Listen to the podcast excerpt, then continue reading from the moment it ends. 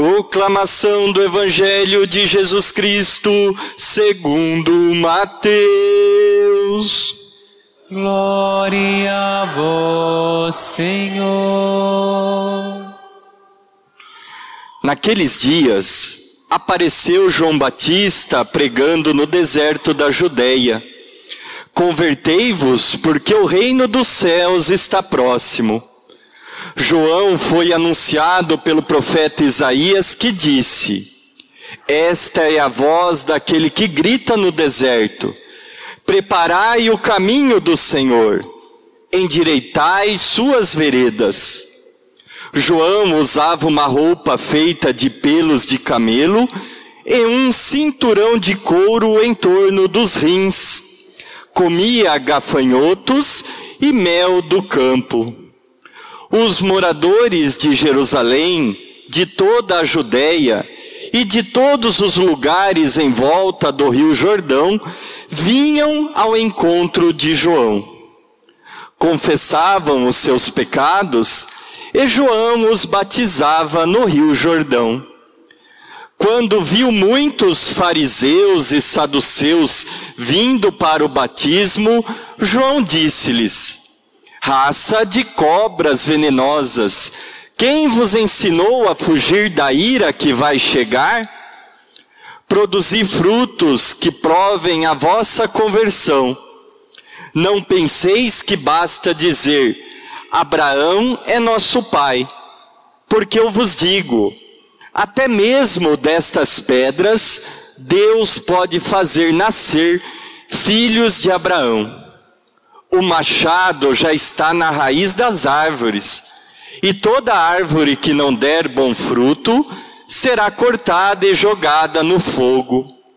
Eu vos batizo com água para conversão, mas aquele que vem depois de mim é mais forte do que eu. Eu não sou digno de carregar suas sandálias. Ele vos batizará com o Espírito Santo e com fogo. Ele está com a pá na mão. Ele vai limpar sua eira e recolher seu trigo no celeiro. Mas a palha ele a queimará no fogo que não se apaga. Palavra da salvação.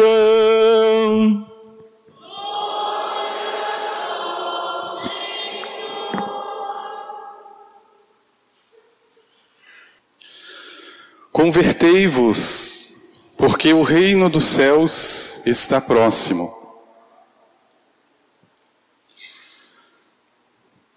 O grande convite do Batista no Evangelho de hoje faz-nos lembrar, por exemplo, o tempo da Quaresma, onde esta palavra conversão é tão insistente, de modo que não existe ser humano ou criatura neste mundo que não precise de conversão. Agora, por que este convite no tempo do advento, onde somos, claro, convidados a esperar a vinda do Senhor, ou mesmo recordar a sua primeira vinda em Belém, não teria nenhum outro sentido, meu irmão, minha irmã, senão que a conversão não é um tempo específico, mas uma vida diante de Deus. Tempo de advento, tempo de Natal, tempo comum, quaresma, Páscoa, todo e qualquer tempo só se justifica pela mudança de vida trazida por Jesus Cristo, a conversão. E veja como, mesmo no advento, figuras tão importantes como São João Batista, que aliás antes de pregar, vivia a conversão,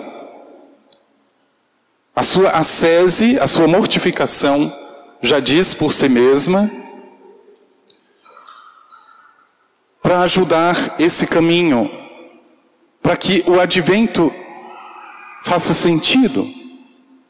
E para que o nascimento do Salvador ou a sua segunda vinda encontre corações na sua direção, na direção de Deus.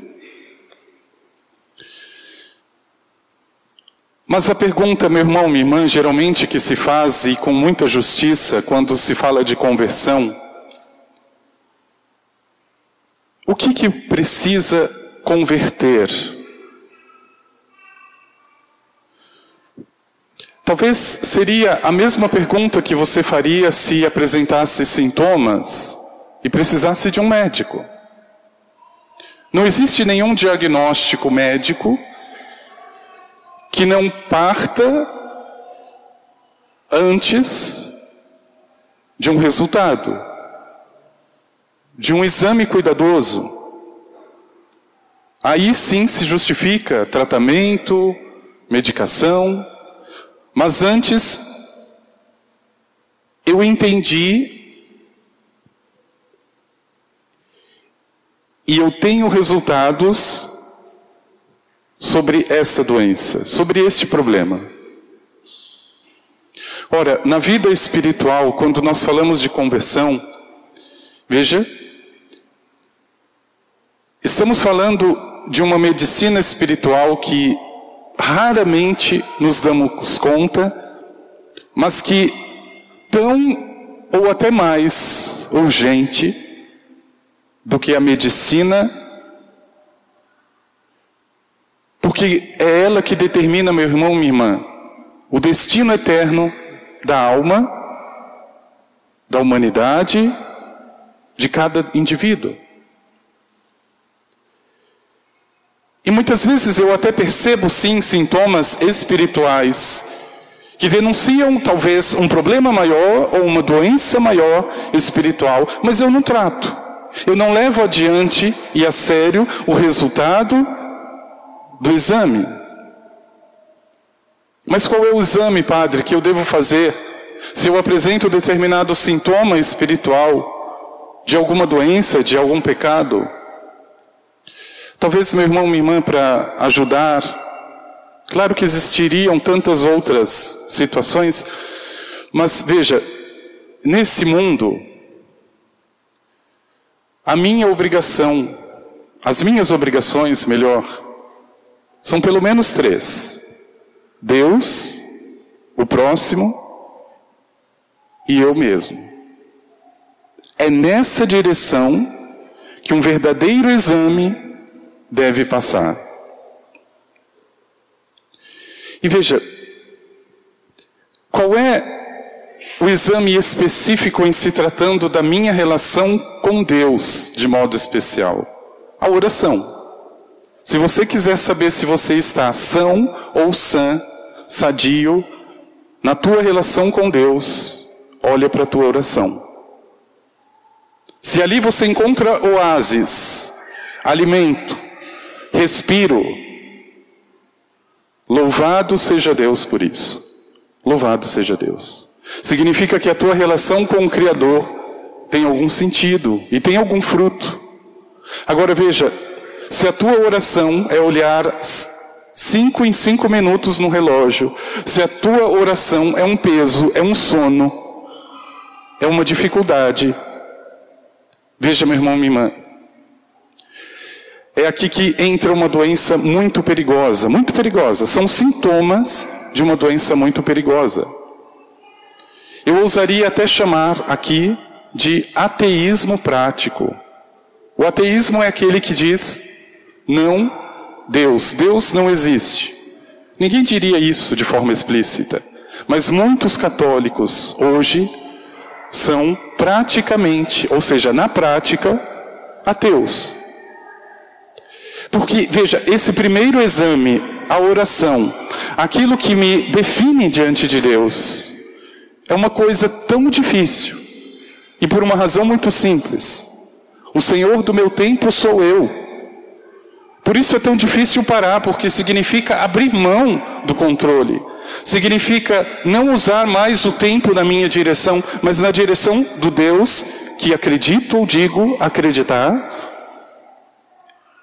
E veja, se eu não trato devidamente esse sintoma, é questão de tempo, meu irmão, minha irmã, para que a tua fé se veja esfacelada, diminuída e, claro, perdida, perdida. Por isso, cuidar, como primeiro método, como primeiro cuidado da tua vida espiritual, da sua saúde na alma, a tua oração, ela não é apenas um momento determinado do teu dia, não é isso. É claro que também precisa, mas a tua oração é verdadeiramente, meu irmão, minha irmã, este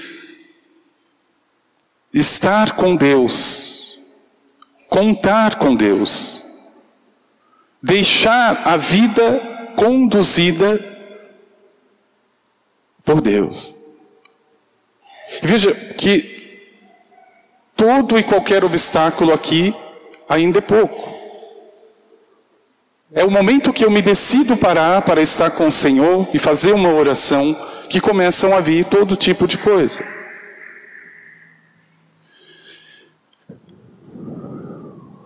E é preciso, como diz João Batista, convertei-vos e talvez se não estivesse tão claro, pelo menos por onde começar, você já tem uma direção. A tua relação com Deus é o primeiro exame que precisa ficar claro. E se eu perceber, puxa vida, eu fiz tantas coisas no meu dia e esqueci, pelo menos, de rezar um Pai Nosso, isso é grave, é muito grave. Ah, mas eu fiz coisas boas, ajudei pessoas. Em outras palavras, eu fui o Deus do meu dia. É claro que eu não vou lembrar de Deus. A conversão já diz, é inverter.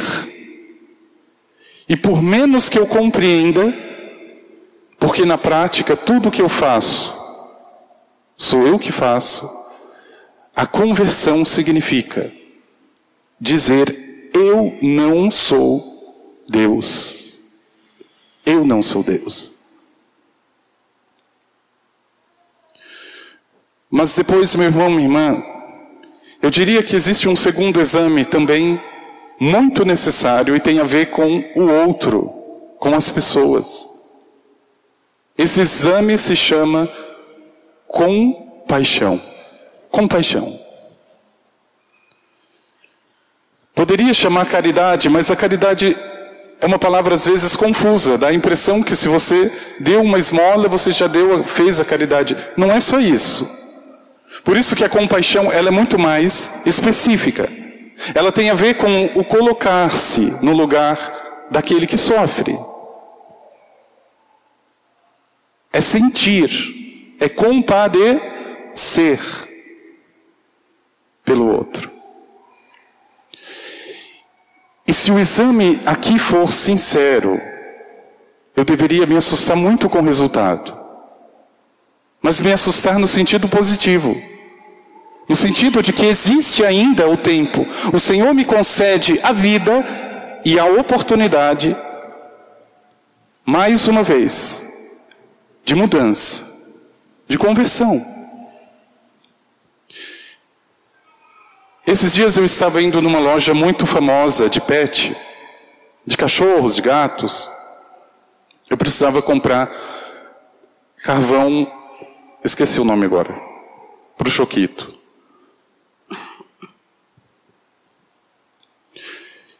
E veja, passando pelo caixa, a moça gentilmente explicava: Olha, o senhor gostaria de fazer uma doação extra para ajudar os cachorros abandonados? A minha resposta foi: não. O senhor gostaria de comprar esta revista que ajuda os animais que estão sendo maltratados? A minha resposta foi: não. Mas que padre maldito! Coitado do cachorro! Pois enquanto tiver um irmão meu, imagem e semelhança de Deus, deitado numa sarjeta, eu não tenho direito de colocar cachorro e gato na frente dele. Não tenho direito. E preste muita atenção. Se você cuida de animais abandonados, louvado seja Deus por isso. Mas se você não cuida de alguém que está abandonado, o teu trabalho está perdido. Porque Jesus não diz ser imagem e semelhança de animal, ele é imagem e semelhança do ser humano. Ah, mas eu não posso salvar e cuidar das pessoas da rua. Pois então vá lá conversar com a pessoa. Ofereça o teu tempo para ela. Pergunte para ela quais eram os sonhos que ela já não tem. Pergunte para ela quais eram as oportunidades que ela já não encontra mais. Deixe os cachorros, eles não vão morrer por causa disso. Não vão morrer. As pessoas vão morrer.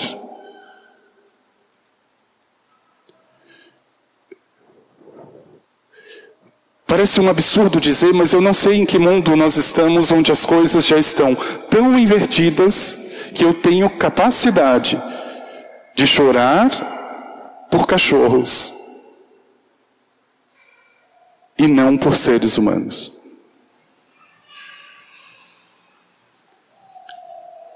Convertei-vos e crede no Evangelho, ou melhor, porque o reino dos céus está próximo. Crede no Evangelho, foi Jesus que disse: Convertei-vos e crede no Evangelho.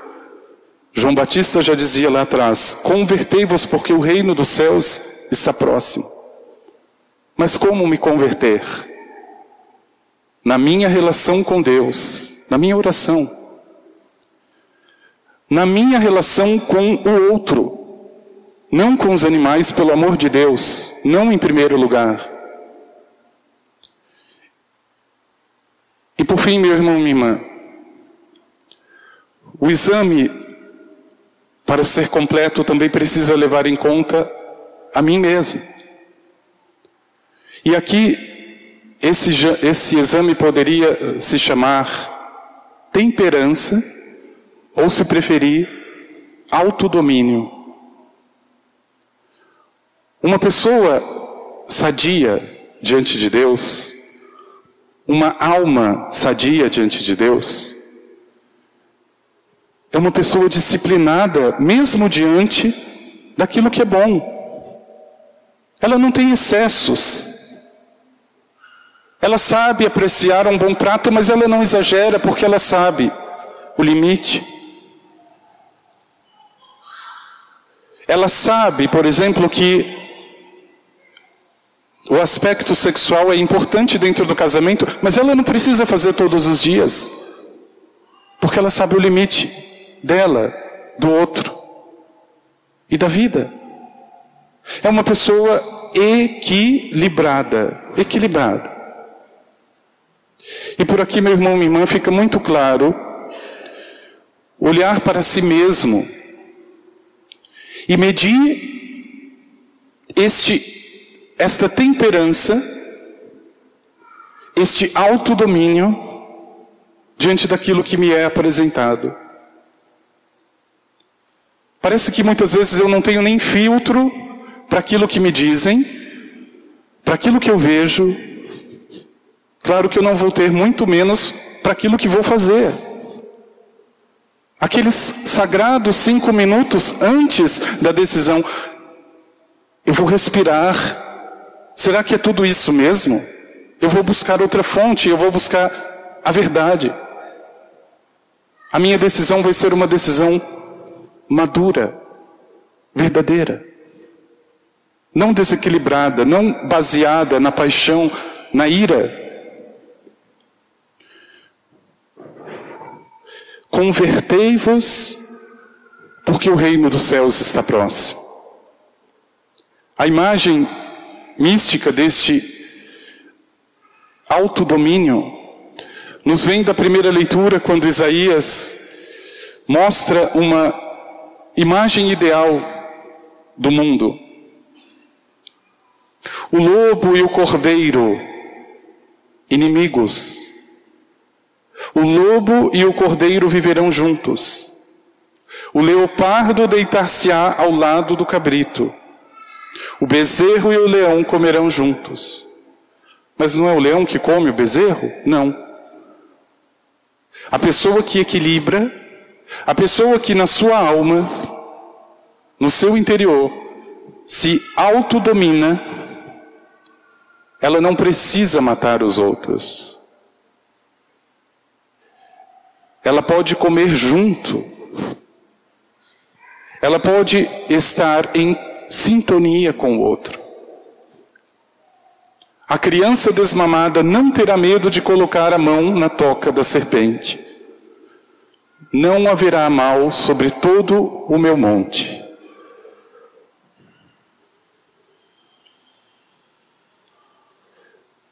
Porque já em vida eu consegui controlar os meus leões interiores, as minhas cobras venenosas no meu interior, eu consegui vencer a mim mesmo.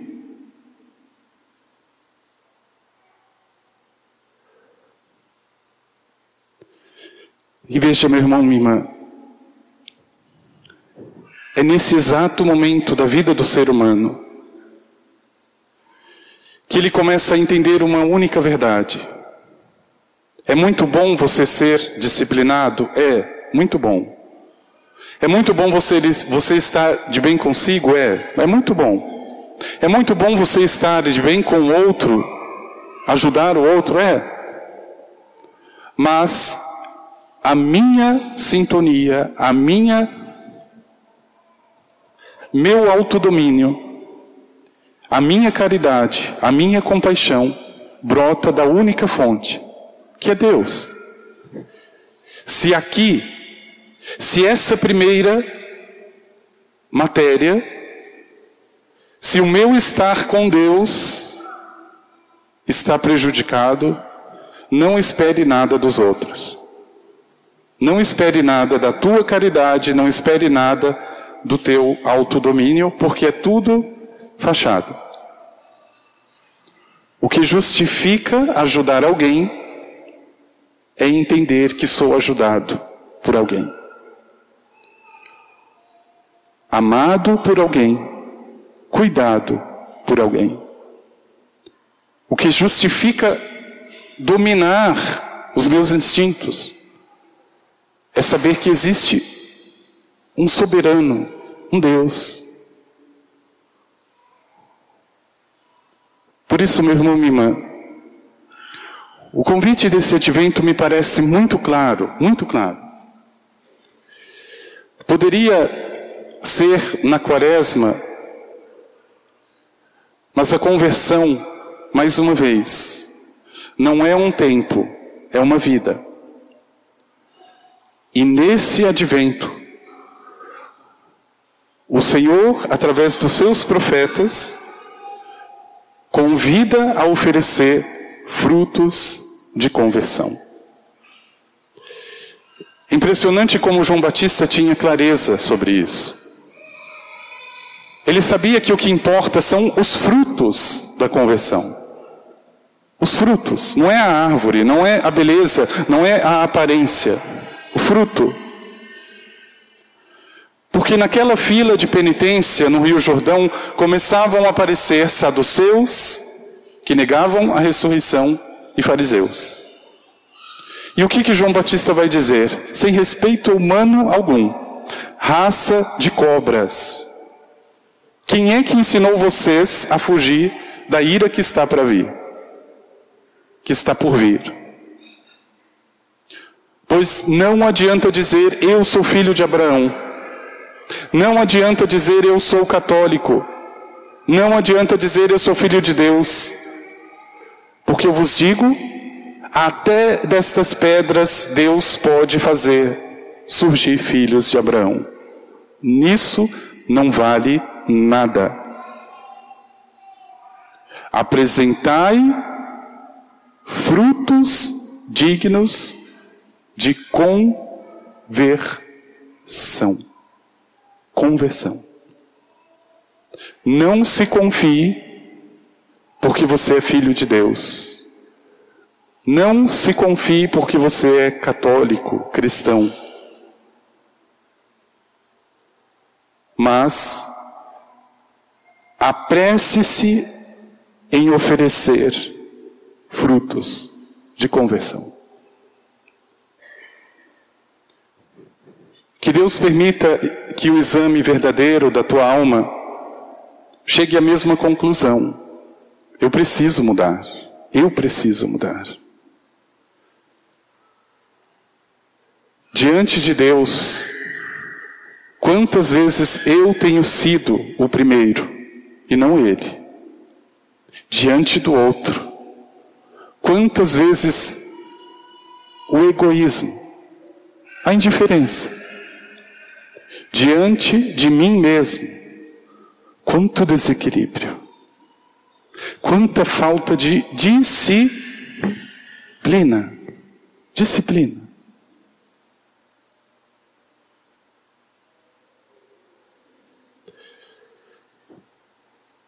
Não sei se vocês recordam um cantor católico famoso, que aliás é tão famoso que eu não lembro o nome,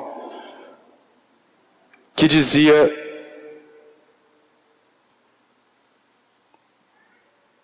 Eu assumi meu relacionamento com outro homem, nós vivemos juntos, cantou a vida inteira na igreja. E quando perguntaram, mas por que, que você não luta, por que, que você não, não vive a castidade? Não. Isso daí é para quem. É para quem tem o dom, eu não tenho esse dom.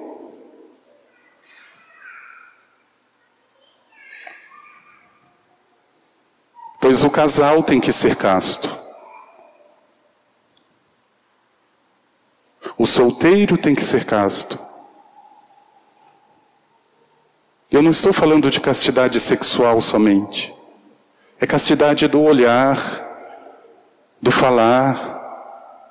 É uma pessoa que não coloca mais a malícia em todas as coisas.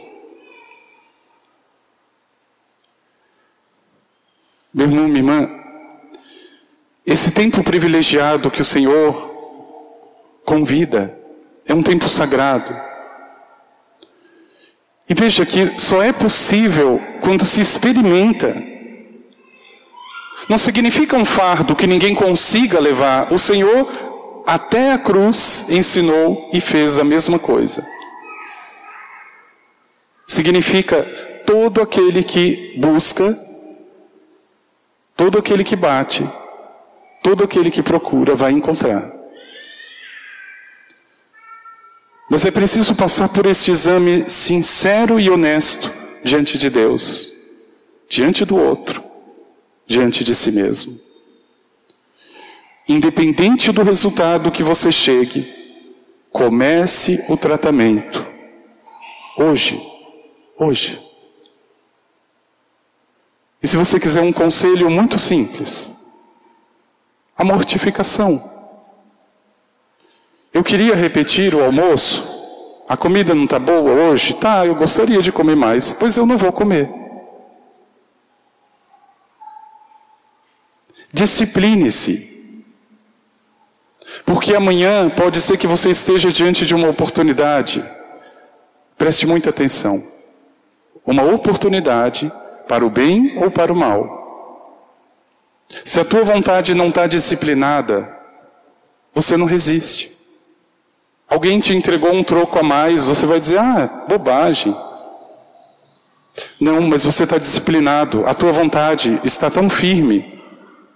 Você sabe o que é teu e o que não é teu. Mas a pessoa que é relapsa, a pessoa que é relativa, ela não está nem aí. Por isso, meu irmão, minha irmã, confirmando esse pedido de João Batista. Pedir ao Senhor a graça da conversão sabendo que ela está em relação a Deus, ao outro e a mim próprio. Não deixe passar a graça de Deus. Existe algo em relação a Deus que precisa ser mudado. Em relação ao meu próximo. Em relação a mim mesmo. Concedendo ao Senhor essa graça de conhecer, não deixe de agir. Não adianta nada descobrir a doença e não tratar. Se eu percebo o egoísmo em mim, que sentido faz continuar do mesmo jeito? É tratar. É fazer com que valha a graça de Deus em mim e lutar. Vamos pedir ao Senhor.